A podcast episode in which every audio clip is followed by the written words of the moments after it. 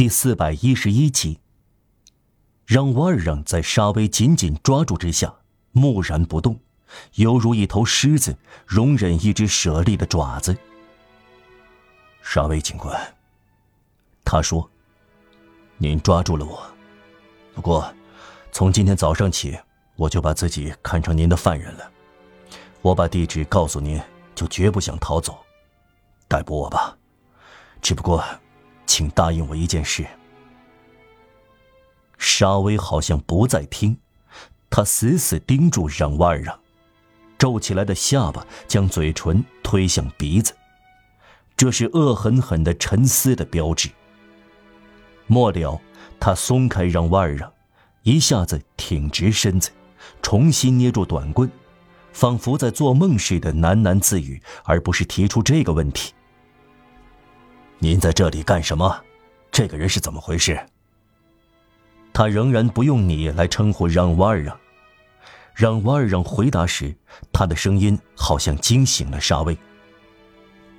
我正想对您谈到他，随便您怎样处置我，但请先帮我把他送到他家里。我只请求您做这件事。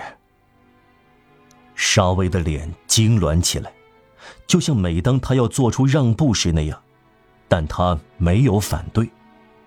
他又弯下腰。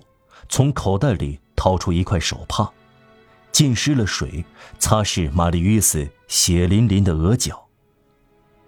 这个人是接雷的，他小声说，仿佛自言自语：“人家叫他玛丽约斯。”真是一流的密探，自以为要死了，还在观察、倾听和听清一切，并把什么都搜集起来，在临终时仍然窥伺。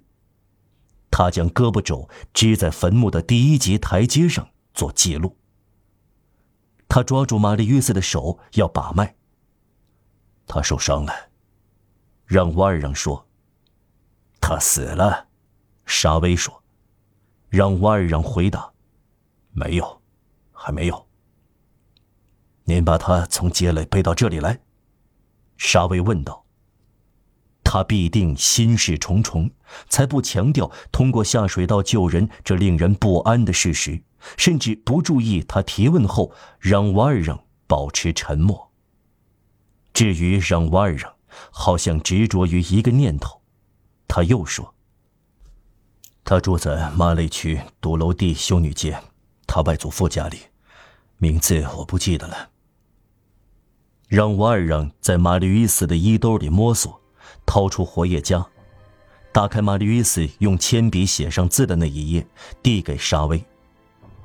空中还浮动着亮光，能看清字。再说，沙威眼里有猫头鹰那种灵光，他看清了玛丽约斯所写的几行字，喃喃地说道：“吉尔诺曼，多楼地修女街六号。”然后他喊道：“车夫。”读者记得，这时在等候的那辆出租马车。沙威留下玛丽约斯的活页夹。过了一会儿，马车从银马斜坡驶下来，停在河滩上。玛丽约斯被抬到里边的软垫长椅上。沙威坐在前排长椅，让瓦尔让的旁边。车门关上，出租马车迅速离开，朝巴士底广场方向的沿河大道驶去。他们离开了沿河路，进入市区街道。车夫的身影黑黝黝的耸立在他的位置上，他抽打两匹瘦马。出租马车里冷冰冰的沉默。玛丽与死一动不动，身子靠在后排的角落里，头耷拉在胸前，双臂下垂，两腿僵直，似乎只等待入棺材。让瓦尔让仿佛幽灵，沙威仿佛石雕。